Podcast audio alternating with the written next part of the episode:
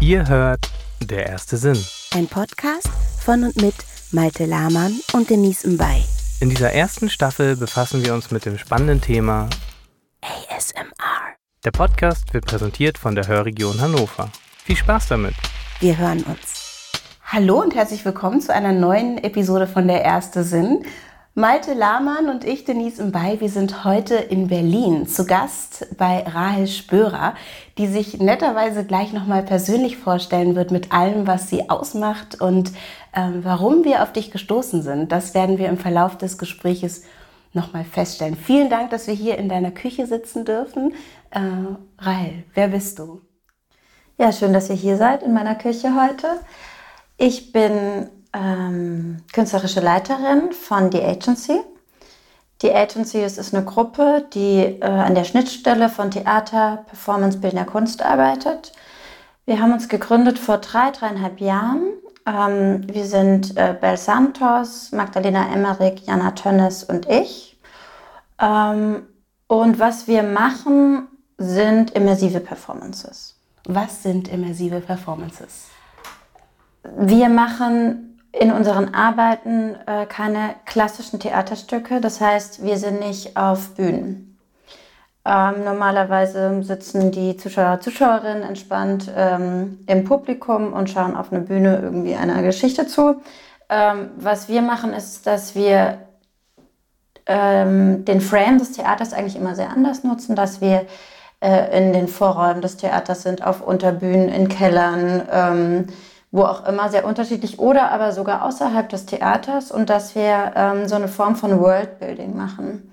Das heißt, wir bauen Welten, je nach Projekt, äh, je nach Thema, mit dem wir uns beschäftigen äh, und in diese Welten tauchen dann die Zuschauer, Zuschauerinnen ein. Und ähm, in dem Moment, wo wir ähm, die Zuschauerinnen und Zuschauer äh, in unserer Welt begrüßen, sage ich mal, werden die in der Regel entweder zu Members oder zu Kunden, Kundinnen, äh, Klientinnen. Ähm, das heißt, sie haben eine sehr spezifische Funktion in dem Setting äh, und sind in Kontakt mit den Performer und Performerinnen ähm, und ähm, ja, sind, werden eigentlich wie eingesogen in eine Welt. So der Begriff der Immersion beschreibt eigentlich ähm, ein Theater oder eine Form von Performance, ähm, die sehr sinnlich ist und die, äh, in die man quasi eintauchen kann. Wie findet ihr eure Welten? Also unsere erste Arbeit, ähm, in der wir uns lustigerweise auch gefunden haben, zu viert in dieser Konstellation, noch zusammen mit einem Komponisten, Neo Hülker, war ASMR Yourself. Äh, und diese Arbeit, ähm, darüber erzähle ich einfach kurz ein bisschen. Diese Arbeit war sehr wichtig für uns, weil ich sagen würde, die hat eigentlich gemacht, dass wir unsere Welten finden.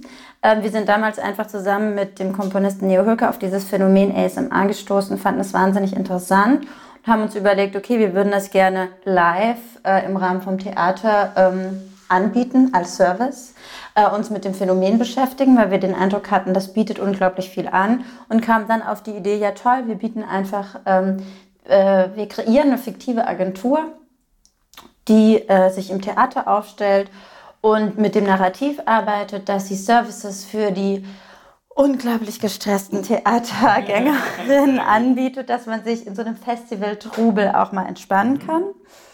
Ähm, so, und was wir da dann quasi hatten, war ähm, dieses Thema des Services, der Dienstleistung der Agentur.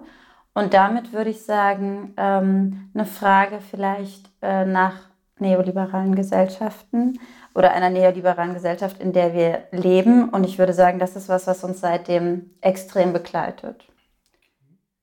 Wie ähm, das war, muss man dazu sagen, noch bevor dieser Hype eigentlich so richtig rübergeschwappt ist nach, nach Deutschland, kann man sagen.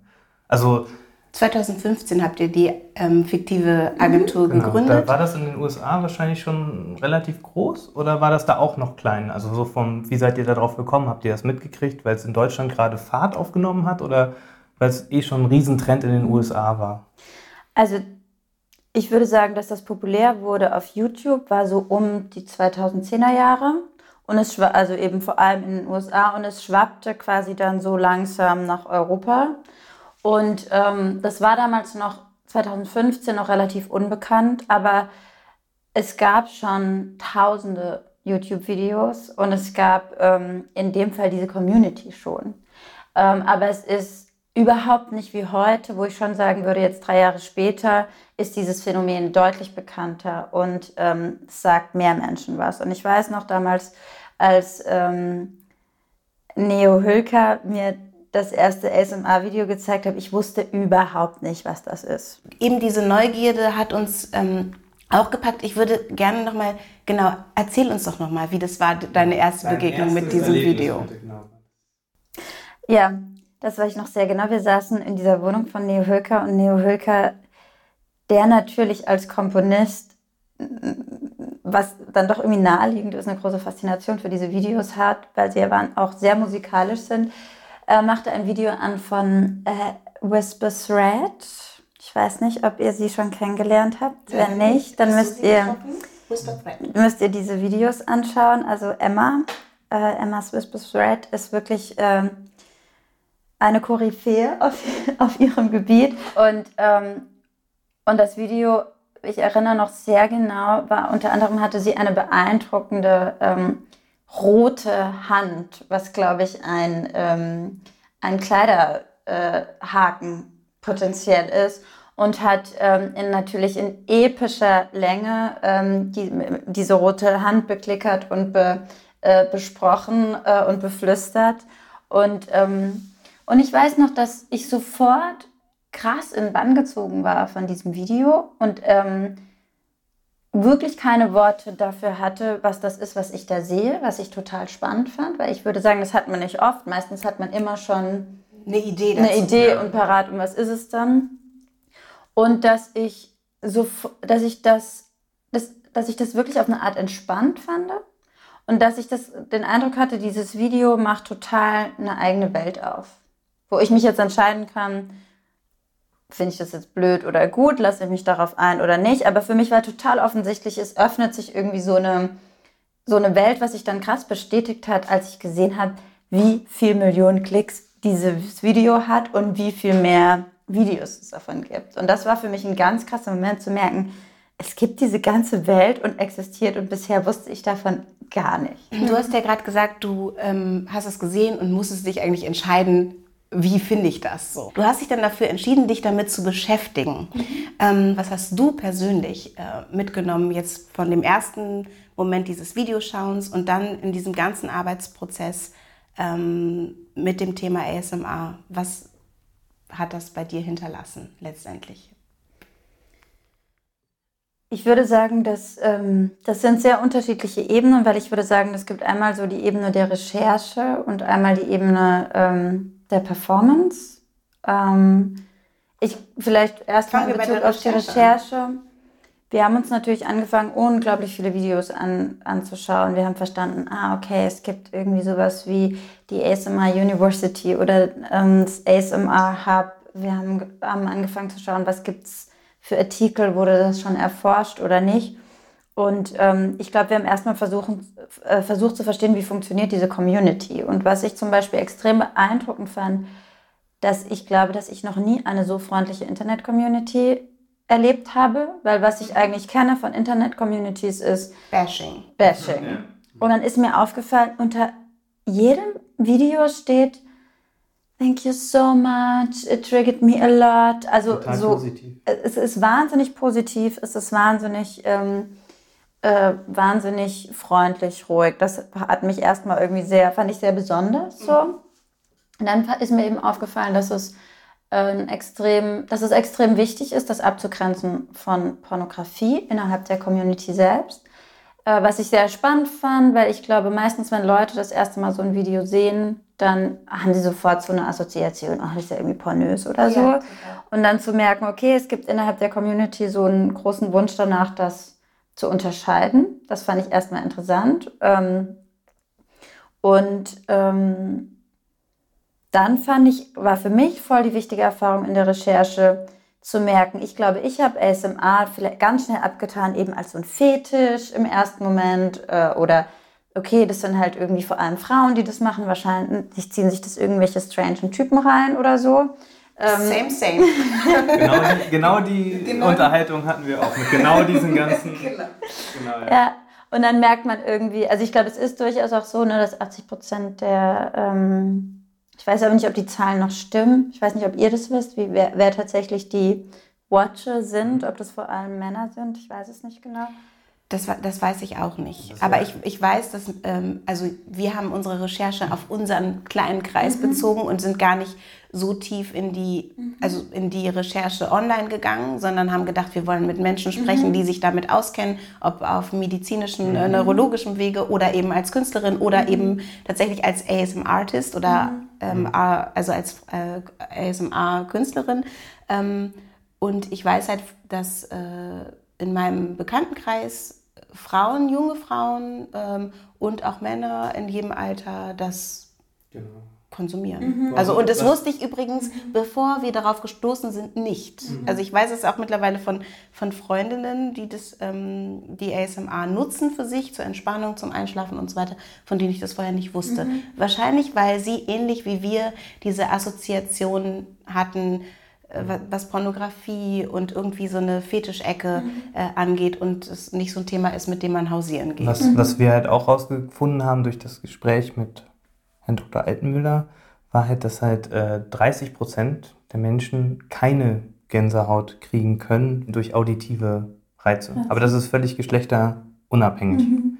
Das heißt, 70 Prozent genetisch bedingt wären erstmal dafür offen. offen. Also dass diese Tür, dass es diese Tür gibt mhm. im, im, Kopf quasi. Bei, bei eurer Recherche damals ähm, habt ihr herausgefunden, dass 80 Prozent der nenne ich sie mal, Konsumenten Männer sind? Mhm, also dass es deutlich mehr Männer sind. Ich weiß nicht, wie das heute ist, weil es ist nochmal wirklich deutlich populärer geworden.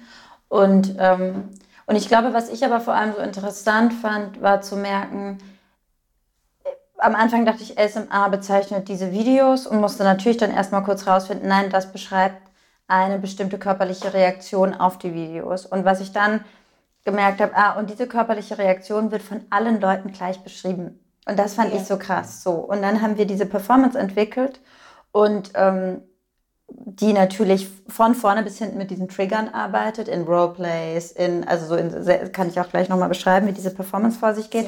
Ähm, aber was dann so spannend war, ich weiß nicht, wie viele Leute vor mir standen und gesagt haben, oh mein Gott, ich habe das Gefühl, seit ich ganz klein bin, ich kenne das schon total lange, immer wenn ich in der Bücherei saß und gelernt habe und meine Kommilitonin mit den Blättern oder oder also so gleich oder wenn ich durch das, äh, den Herbstspaziergang mache und dann rascheln die Blätter und so, so ähm, und die dieses Gefühl total kennen und beschreiben können, aber halt diesen, diesen, diese Beschrei diesen Namen nicht hatten.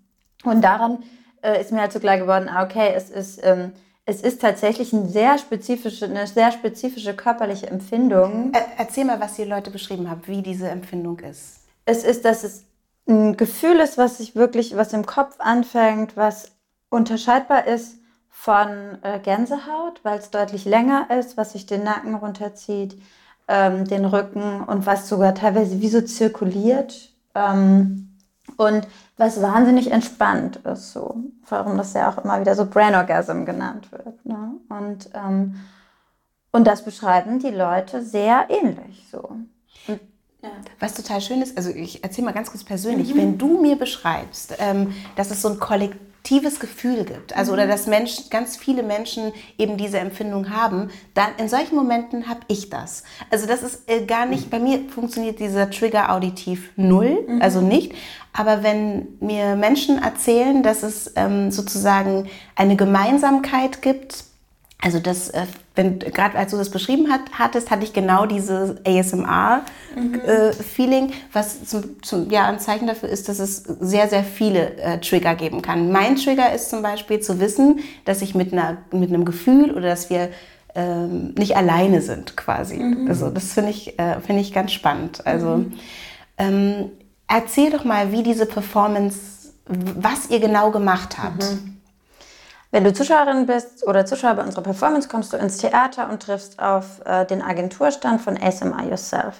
Dort triffst du auf sehr freundliche Mitarbeiterinnen, die ähm, dir anbieten, dass du dir hier jetzt 30 Minuten zu deiner Entspannung nehmen kannst. Ähm, und die mit dir im ersten Schritt, wenn du sagst, dass du dazu bereit bist, eine Art Lifestyle-Analyse machen. Und diese Lifestyle-Analyse ist angelehnt ähm, an Fragebögen aus der ASMR-Community, die quasi entwickelt wurden, um herauszufinden, ob man ASMR hat oder nicht. Und noch gekoppelt mit so psychologischen Erstberatungsfragen. Ähm, so, das ist so eine Kombination. Die habt ihr sozusagen zusammengestellt. Mhm. Aber auch durch, durch Research. Genau. Also ihr habt vorher quasi ja. Umfragen gemacht, ja. online oder wie auch immer. Genau, wir haben viel gelesen und zwar in diesen Communities und da gab es zum Beispiel so Fragen, also dann war eben die Frage, wie gibt es einen Typ, der oder die ASMR hat? Und dann war sowas wie Menschen, die vielleicht hypersensibel sind, Menschen, die ähm, eine Tendenz zu Depressionen haben, Menschen, die besonders einfühlsam, dass alle, dass, dass es so bestimmte Merkmale vielleicht gibt oder ähm, Synästhesie wird ja auch immer wieder in Zusammenhang mit der ASMR gebracht, ähm, dass Menschen, die Synästhesie haben, auch ASMR-empfänglich sind. Ähm, so, und da, da haben wir quasi einen Fragenkatalog zusammengestellt und man landet dann als Zuschauerin in einer 1 zu 1 Situation mit einer Performerin, was eigentlich auch schon Roleplay ist.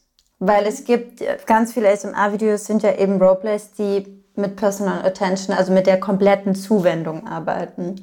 Das heißt, wenn man als Zuschauerin in der Performance sitzt, hat man genau das live. Also eine Performerin, die dich anschaut. Kyle wendet sich mir gerade zu. Genau. Die langsam spricht, die flüstert, die vielleicht irgendwie klickert, und die diese Fragen durchgeht, die nur auf dich konzentriert und fokussiert ist. Du kriegst deine Lavendellimonade, es riecht nach Lavendel. So ähm, ist man, hat man quasi schon das erste ASMR-Treatment, kann man sagen. Und diese Analyse ist ähm, der erste Schritt. Der zweite Schritt ähm, ist ein ASMR-Sensitivitätstest, der damals von meinem Charakter Gloria Singh durchgeführt wird und die quasi eher ähm, physische Reize testet. Das heißt, die wirklich schaut, bestimmte Sounds durchgeht, ähm, worauf reagierst du. Da, da, da gibt es einen, separi äh, separierten Raum. Ähm, Beschreib mal genau, physische Reize, also du berührst die Person aber nicht, oder doch? Also es, es, es, es gibt verschiedene Teile. Ähm, als erstes äh, wird man, kann man verschiedene Geräusche hören. Also es gibt ja wirklich ASMR-Kategorien, also sowas wie Wet Mouth Sounds, Crinkling Sounds. Whispering Sounds. Die auch total individuell sind. Mhm. Weil bei ganz vielen, also beim, bestimmte Sachen funktionieren bei mir total super und andere dann überhaupt nicht. So. Mhm. Wo, wobei die genauso viele Klicks jetzt haben, mhm. sage ich mal. Das ist ja. komplett subjektiv, ob mhm. man das mag oder nicht. Mhm.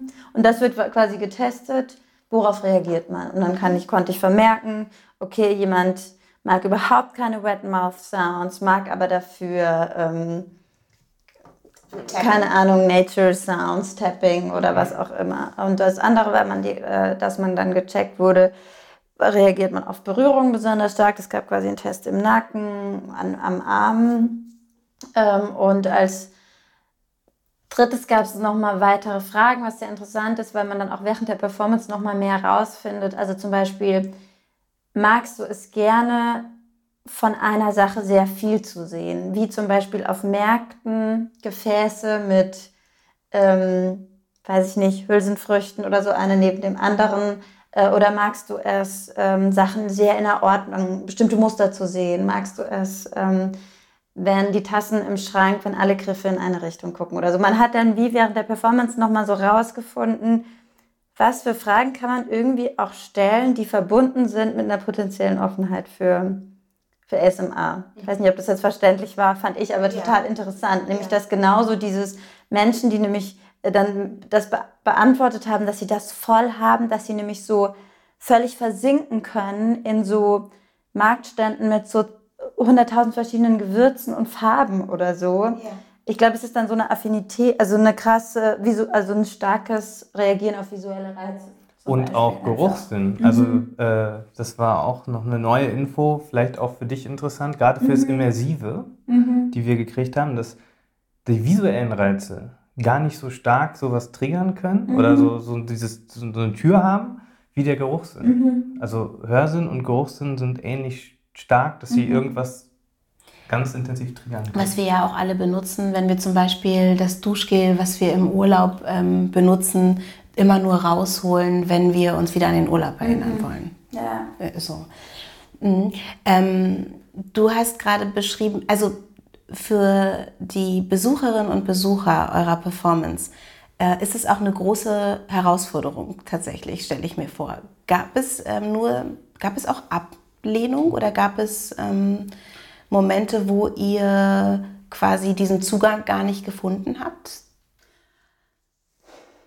Also eigentlich fast gar nicht. Also vielleicht nochmal einmal ganz kurz das zu Ende zu beschreiben. Also nämlich nach diesem Test, das ist ja erst der zweite Schritt, folgt dann Schritt drei. Also die, die Schritt eins und zwei macht man nur, um dann im dritten Schritt mit dem Personal ASMR Artist verbunden zu Okay. werden. Oh, okay. Jetzt Der oder die dann nämlich alle Informationen hat, die in den Tests davor quasi generiert wurden.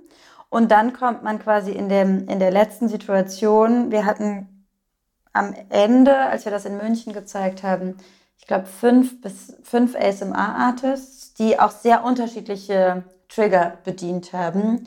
Und dann kann man entweder ähm, in das Kinderhaus mit dem Barbie-Spielzeug, wo man dann ähm, live, live ASMR, also das heißt, man hat Kopfhörer auf, hat den ASM oder die ASMR-Artist vor sich und ähm, sie macht dann eben ASMR äh, auf verschiedene Arten und Weisen. Man hatte den äh, Barbershop, man hatte ähm, Peggy, Bigot, was eher so nochmal die Grenze zu Post-Porn oder Porn ausgelotet hat, also zwischen ASMR und Porn. So, das war quasi so der dritte Schritt und danach wurde man wieder an die ähm, Agenturtheke begleitet und da lag dann natürlich die Karte bereit mit dem persönlichen Gruß der ASMR-Artist und man wurde dann wieder so entlassen. Und die ASMR-Artists, waren das äh, welche, die das auch vorher schon gemacht haben, Profis, oder habt ihr das auch belegt? Quasi diesen. Also das waren, das sind Leute aus äh, Theater, Tanz, Performance.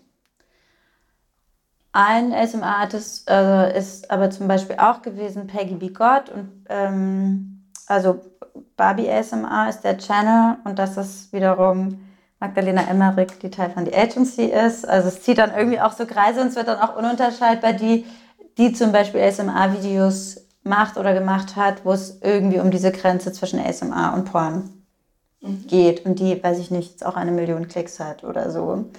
Es ist sehr interessant, wenn man den Eindruck hat, wenn man das dann macht, dann wird man halt einfach irgendwie auch zum ASMR-Artist. Also das ist, das ist euch passiert quasi. Also diese, es hat sich schon eine Faszination eingestellt, auch mit der anfänglichen, du darfst ruhig knabbern, wir sind in einem ASMR-Podcast. Es gibt hier nämlich wahnsinnig köstliche Mandeln aus Athen. Sehr gut. Aber diese ähm, anfängliche, auch ich habe so ein bisschen auch Skeptis, äh, Skepsis rausgehört, ähm, hat sich dann ähm, quasi in eine Faszination verwandelt oder in einem sich weiter auseinandersetzen. Ich meine, sonst hättet ihr nicht um- umsonst, habt ihr diese auch sehr erfolgreiche Performance ähm, dann gemacht. Und seid, seid ihr immer noch dran an dem Thema oder ist das jetzt ein abgeschlossenes Projekt und jetzt kommen erstmal andere Sachen? Also ich, wir, es ist jetzt nicht so, dass wir das gerade aktiv in unseren aktuellen Projekten und Performances des ASMR da so das große Thema ist oder so. Mm. Das ist in dem Sinne noch Thema. Zum Beispiel Neo Hülker hatte vor zwei Tagen hier in Berlin, äh, also der Komponist äh, in der Hotelbar, äh, ein, ein Stück komponiert, was eigentlich komplett auf ASMR-Basis war. Also es, es begleitet dann vielleicht jede von uns nochmal so in eigenen Projekten oder so.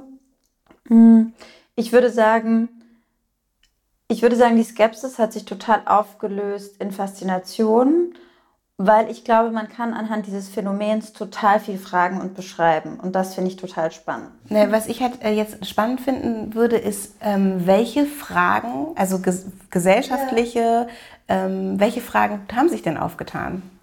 Also eine Frage, die ich sehr spannend finde, die sich an ASMR so aufmachen, das ist die Frage nach, ähm, nach Intimität oder den Bedingungen von Intimität und Nähe, weil ich eben sagen würde, ähm, ASMR spielt ständig damit, dass es dir unglaublich nah ist, so. Anhand dieser YouTube-Videos technisch vermittelt, so. Das finde ich erstmal eine extrem spannende ähm, Formation, sage ich mal. Ich glaube, dass vielleicht ein Teil des Genusses dieser ASMR, des Konsums der ASMR-Videos auch gerade darin liegen kann, unbeobachtet zu sein und so sehr frei zu sein, quasi in der Art, wie man reagiert oder damit umgeht oder so. Und ich kann für unsere Performance sagen, da war es total wichtig zu fragen, wie kann man denn in einer Live-Situation den Screen wieder reinbekommen? Ja. Also nämlich durch einen bestimmten Blick, nämlich gerade, dass äh, wir den Zuschauerinnen und Zuschauern eigentlich nie in die Augen geguckt haben, sondern immer neben das Auge entsteht so ein ganz weirder Moment, wo wir versucht haben, diese Distanz, die der Screen nämlich ist, in eine Live-Situation einzubauen. Das fand ich dann eher so die interessante Frage. Ja. Kriegt man es dadurch dann nämlich erfahrbar gemacht? So. Ja, sehr spannend. Ja. Ähm, was für Fragen haben sich noch aufgetan? Ja, ich glaube, es ist für mich krass die Frage nach, ähm, nach echt, unecht oder Künstlichkeit, Natürlichkeit oder so. Weil ich glaube, es, es ähm, gibt krass so eine Tendenz zu sagen, ja, aber das ist ja nur ein Video und das ist ja gar nicht echt gemeint und man sieht ja, da sind eine Million Klicks oder Views drunter und ähm, so, ich bin damit ja gar nicht gemeint und das ist nicht echt. Und aber ASMR ist halt so krass, weil du hast halt diese körperliche Empfindung, die total real ist. Ja. Und das finde ich, ist glaube ich auch so eine Frage, die dann für unsere Arbeit so total wichtig wurde. Ähm, was ist real und was ist fake, was ist natürlich, was ist künstlich, weil was heißt das, egal wie inszeniert eine Form, also diese Form der Intimität vielleicht ist, aber wenn ich da sitze und eine krasse körperliche Reaktion darauf habe, dann ist die auf jeden Fall real. So. Und was heißt das? Finde ich erstmal voll die spannende Frage. Kann man, finde ich, auf ganz viele Bereiche. Ist auch gerade mega das Zeitalter dafür. Mhm. Also jetzt sind wir gerade an diesem Punkt, finde ich, weil halt eben diese Immersion an sich voll auf dem Vormarsch ist. Das heißt, wir haben Virtual Reality, wir haben Augmented Reality. Es wird jetzt unglaublich viel mit Mixed Reality äh, experimentiert. Und äh, alle großen Firmen, Apple, Facebook, Google, investieren da rein massiv. Also das heißt, diese Grenzen werden immer, immer mehr verschwimmen. Weil jetzt auch jetzt ASMR kann auch bald sein, dass du die wirklich vor dir siehst, wenn du so eine Brille hast. Mhm. dann hörst du was, weil, und du siehst die Hand auch hier. So, also ein bisschen noch, noch näher dran. Du hast noch mehr das Gefühl, diese Person steht wirklich, wirklich jetzt bei dir im Raum und macht das für dich quasi. Mhm. Und was du eben gesagt hast, das ist genau dieser Punkt, wo man sagt, okay, ist das dann schlecht? Ist das gut? Darf man es bewerten? Ist die Reaktion, die man hat, die ist ja real darauf. Also die, die haben die Leute ja und das ist ja eher eine positive Reaktion. Was ist so deine Meinung, was ein vielleicht richtiger Umgang damit wäre? Weil ich glaube, es ist gar nicht mehr die Frage, ob das immer mehr passiert. Ich glaube, das, das ist fest. Also es wird nicht mehr zurückgehen, sondern eher weiter in die Richtung, dass es immer, immer, immer äh, virtueller, immer mhm. digitaler wird. Hattet ihr da auch irgendwie mal drüber geredet, vielleicht in der Agency, äh, wie ihr damit umgeht?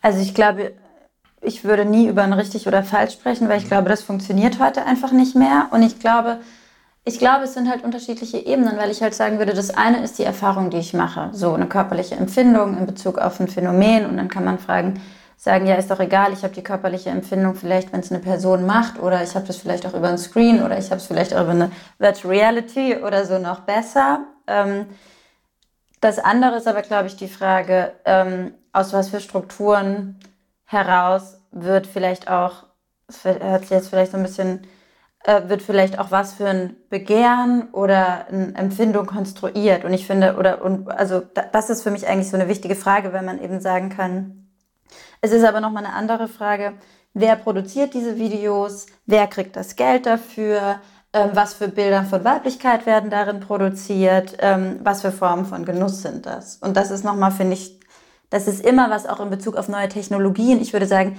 jede neue Technologie hat jedes Potenzial.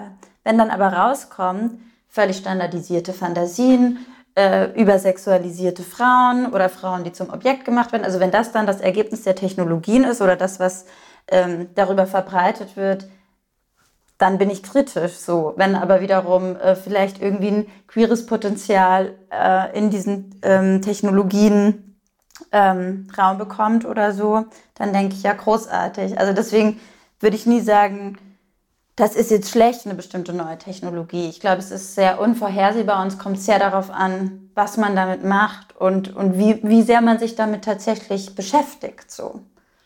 Gibt es eine Diversität ähm, unter ASM-Artists? Ich würde sagen, es gibt bestimmt Formen, das zu verqueeren.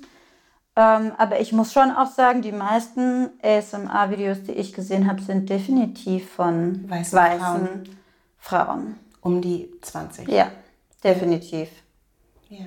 Und das ist aber genau das, was ich meine mit der Frage, was für ein Bild und für eine Fantasie oder für ein Desire oder so wird reproduziert. So, ne? Klar, YouTube ist ein visuelles Ding erstmal. Und das heißt, wie so oft in unserer Gesellschaft Sex sells. Das heißt, wenn da eine, eine hübsche mit 20-Jährige sitzt und es ist eigentlich fast egal, was die macht, das ist schon mal oft ansprechender, also auch wenn die die gleichen Klicksounds macht wie sonst jemand, auf so einer visuellen Plattform wie YouTube, als wenn das jetzt irgendein anderer Typ macht, der vielleicht jetzt nicht einem gewissen Schönheitsideal von, von unserer Gesellschaft entspricht. Äh, Es gibt halt ganz viele Apps, auf dem iPad zum Beispiel. Da kann man sich seine eigenen Sounds, seine eigenen Trigger, die im Prinzip, wie ihr das auch gemacht habt, kann man sich da anwählen und zusammenbauen. Äh, bauen. Und diese Apps werden auch massenhaft gedownloadet. Ich weiß jetzt nicht von wem, aber da gibt es halt diese visuelle Komponente kaum oder gar nicht. Also es ist da weniger interessant. Also ich weiß nicht, wie das bei euch war. War es ähm, eure Artists, die ihr hattet?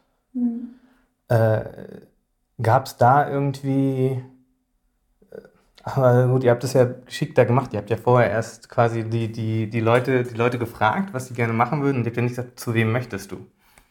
Aber das wäre vielleicht ja, ist ja vielleicht auch nochmal interessant zu wissen, wenn man da vier Leute hat oder sozusagen. Du meinst als visuelle Auswahl. Du hast- genau, genau. Oh Also Gott. ob, ob, also ob das, nein, ob das wirklich da noch eine, ne, wie, wie, wie groß da die, die Rolle ist, äh, die das spielt.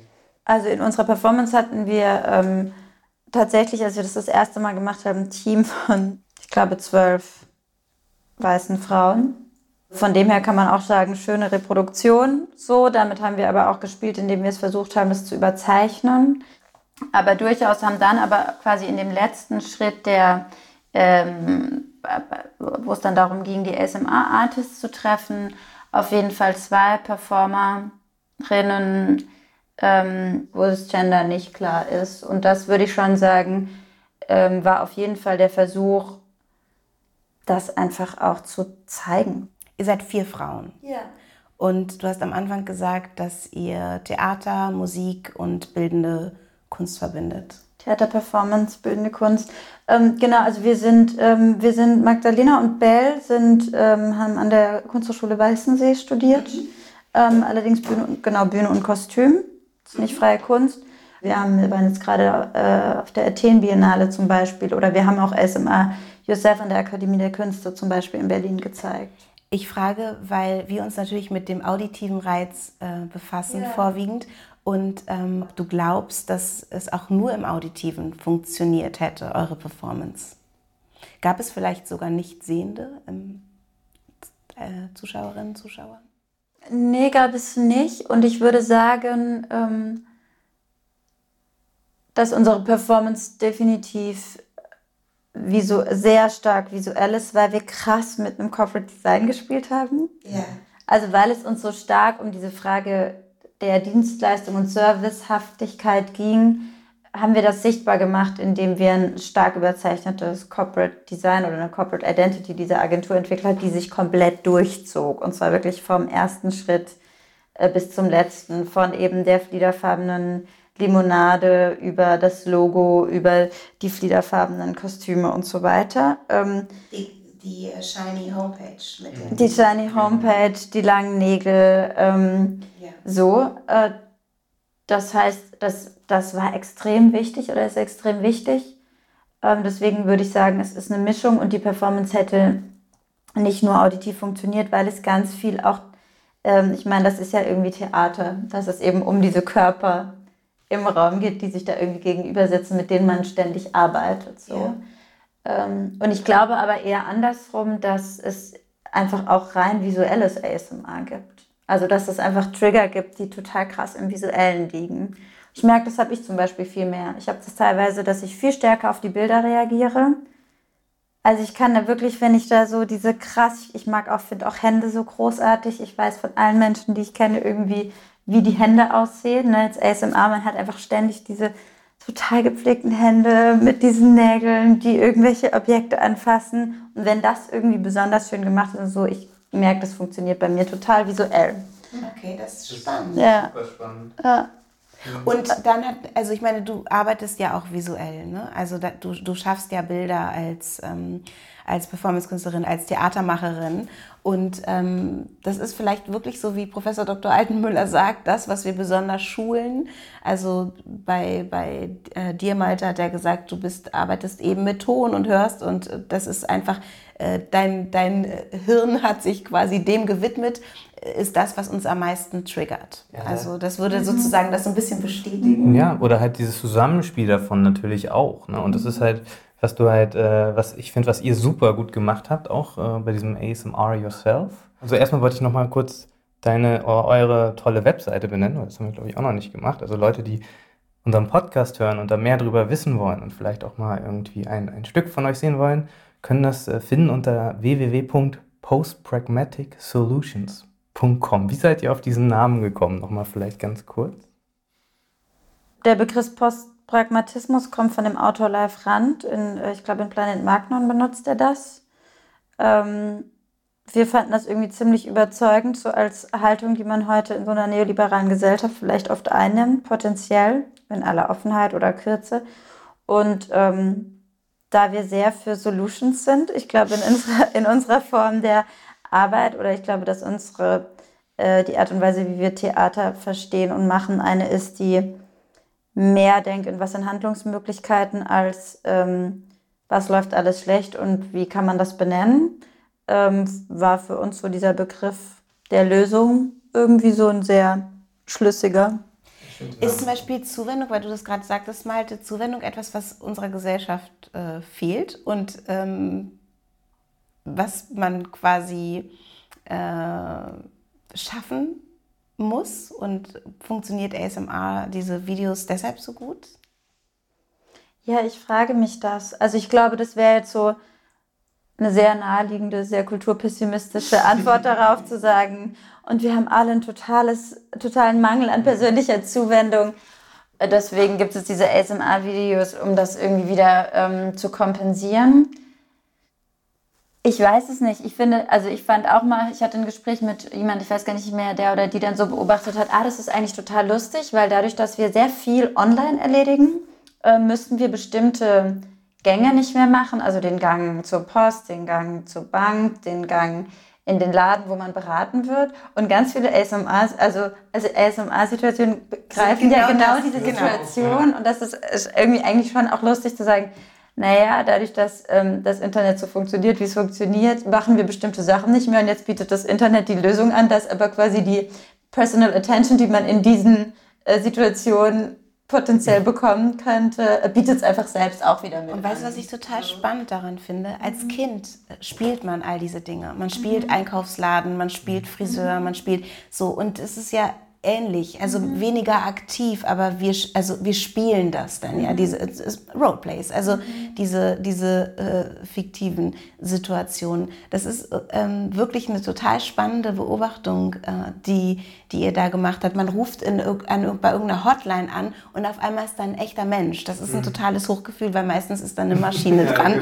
Genau. irgendwie. Also dieses Bedürfnis ist ja vielleicht doch da. Es gibt jetzt aber die Theorie, aufgrund von dem digitalen Zeitalter, dass es halt Instant Gratification ermöglicht.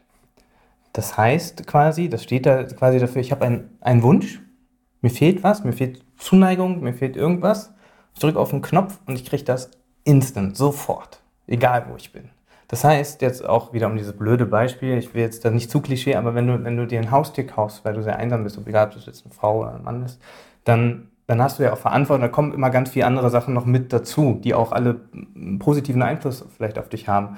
Bei diesem digitalen Zeitalter ist es halt so, du drückst auf den Knopf, du kriegst das, du bist befriedigt und tschüss. Die Frage, äh, was ändert das in der Gesellschaft, wenn alle Menschen sich quasi all ihre Bedürfnisse auf Knopfdruck digital holen können und dann befriedigt sind, ohne dass sie halt dafür noch mehr sich anstrengen müssen oder größere Sachen machen müssen.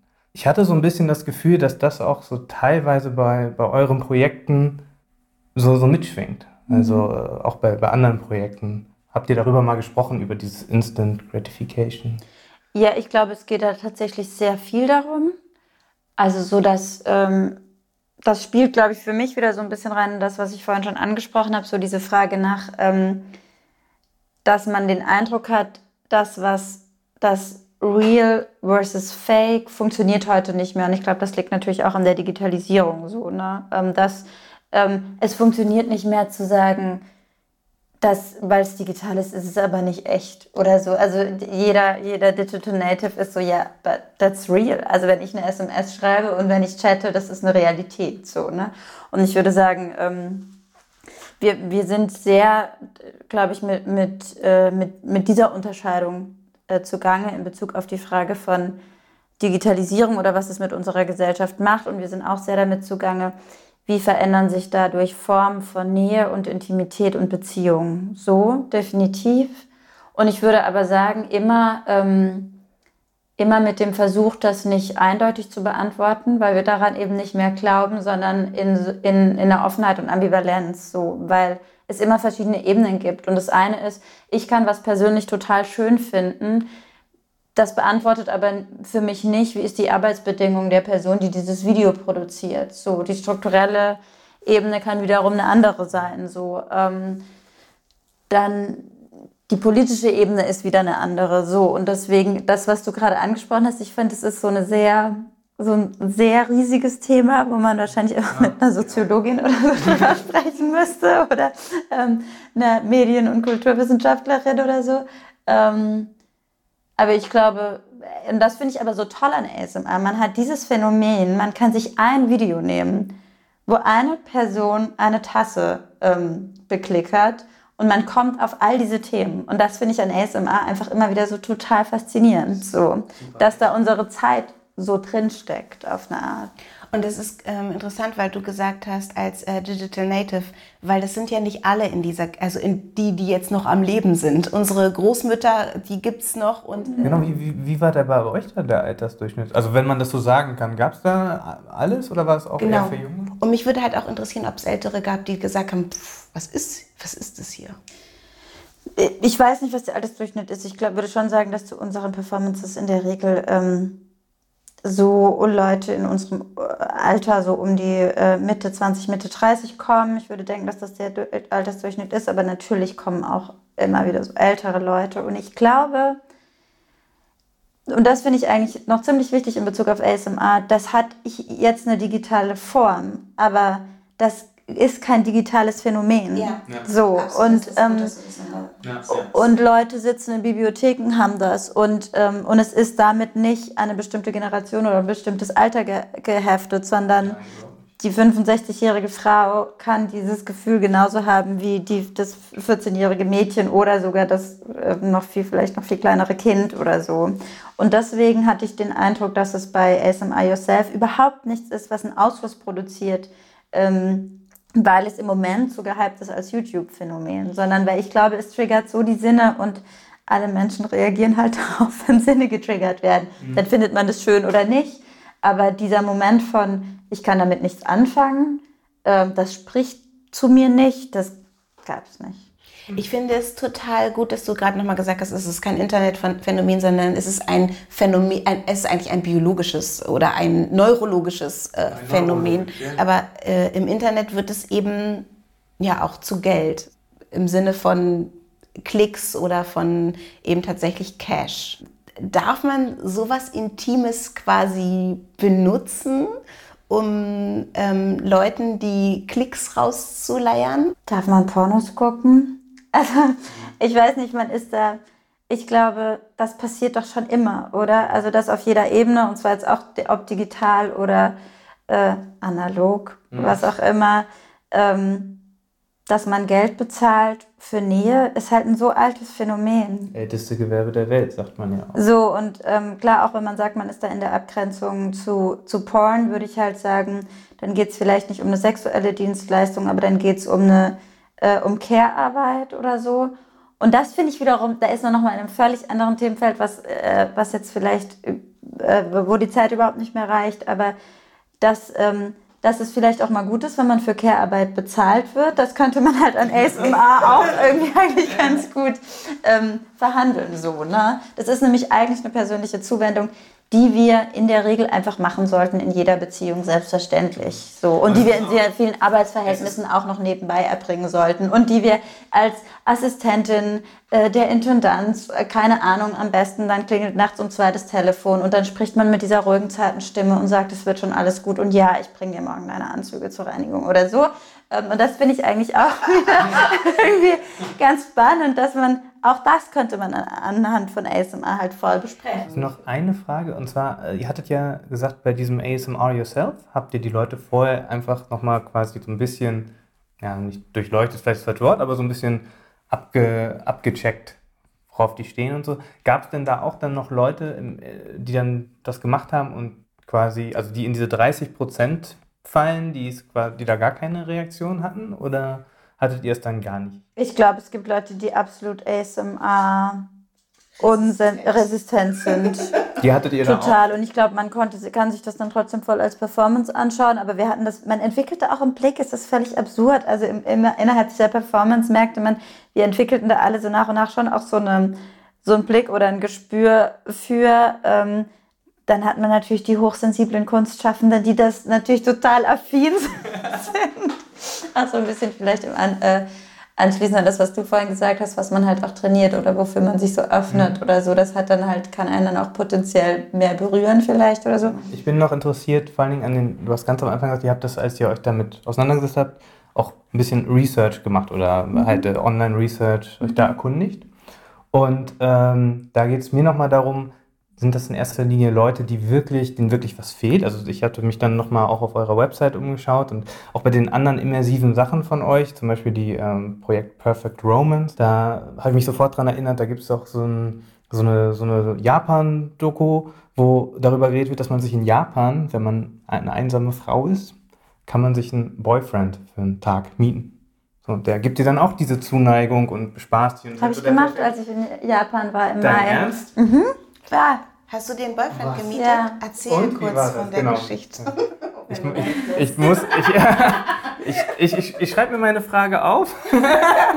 ich komme darauf später zurück, aber erzähl bitte von der Boyfriend-Experience. Ja, ich weiß, glaube ich, gar nicht so spannend zu erzählen, aber ähm, also es gibt diese Agenturen oder es gibt Rent-a-Friend-Agenturen oder ähm, ähm, ja, aber also auch in Deutschland kann man sich Boyfriends mieten. Dafür muss man nicht nach Japan reisen. Ähm, ich finde das sehr faszinierend, weil ich glaube, das ist so ein Kontinuum, also von irgendwie ASMR, wo es, glaube ich, um so eine Frage geht von der Bereitstellung, der digitalen Bereitstellung von Intimität und Nähe, Nähe ähm, die, das verfügbar machen, das darüber entscheiden können, das, ähm, das abrufen können als, als, als Viewerin oder so, ähm, ist halt, glaube ich, auch genauso die Frage, okay, was heißt das, wenn ich jetzt eben plötzlich mir einen Boyfriend mieten kann? Oder was heißt das, wenn ich mir einen Freund, eine Freundin mieten kann und dafür nicht mehr wahnsinnig viel ähm, emotionales Investment leisten muss, dass das äh, äh nicht nur emotional ist, sondern auch ähm, überhaupt, überhaupt, überhaupt investieren muss. Dass Außer das passiert. finanzielles Investment. Ähm, so, ja, was heißt das, wenn man ja. diese Möglichkeiten hat? Und ich merke einfach, ich finde es viel interessanter zu fragen, ähm, was eröffnet das oder ähm, was, für, was für Blicke auch auf existierende Phänomene eröffnet das, als zu sagen, oh, das ist aber gut oder oh, das ist scheiße. Weil ich glaube, erstmal ist es interessant, wow, was heißt das, wenn wir uns eine Gesellschaft denken, in der alle nur noch ihre Freundschaften mieten? So, und was sagt es über Freundschaft und was sagt das über eine Kapitalisierung einer Gesellschaft? Was sagt es aber vielleicht auch über eben genau, ich glaube, in Bezug auf Care-Arbeit kann man nämlich voll fragen, inwiefern wird da dann vielleicht auch mal was bezahlt, was vielleicht auch bezahlt werden sollte? Ähm, oder vielleicht wird ein Wert sichtbar, der, der davor unsichtbar war. Ähm, und ich finde, anhand dieser Phänomene, sowohl anhand von ASMR als auch von solchen Agenturen, ähm, lassen sich so diese, äh, diese Fragen so gut stellen. Und ich glaube, deswegen ähm, sind die so spannend für unsere Arbeit irgendwie. Ich danke dir, Rael. Ich bin ja. mir sicher, wir, wir, gehen nach Hause und dann fällt uns ein, was wir alles Auf jeden Fall. Mir fällt dann auch ein, was ich alles hätte und, erzählen sollen. Ähm, wir wünschen euch für die Zukunft ganz viele tolle Projekte, spannende Themen, auf die ihr stoßt. Und wir gucken dann mal, was eure Themen sind, weil ihr scheint ja Spürnasen zu sein. und dann ähm, hören wir uns vielleicht noch mal zu einem anderen Thema. Ja, es würde mich sehr freuen. Schön, dass ihr in meine Küche gekommen seid. Vielen Dank für die Einladung.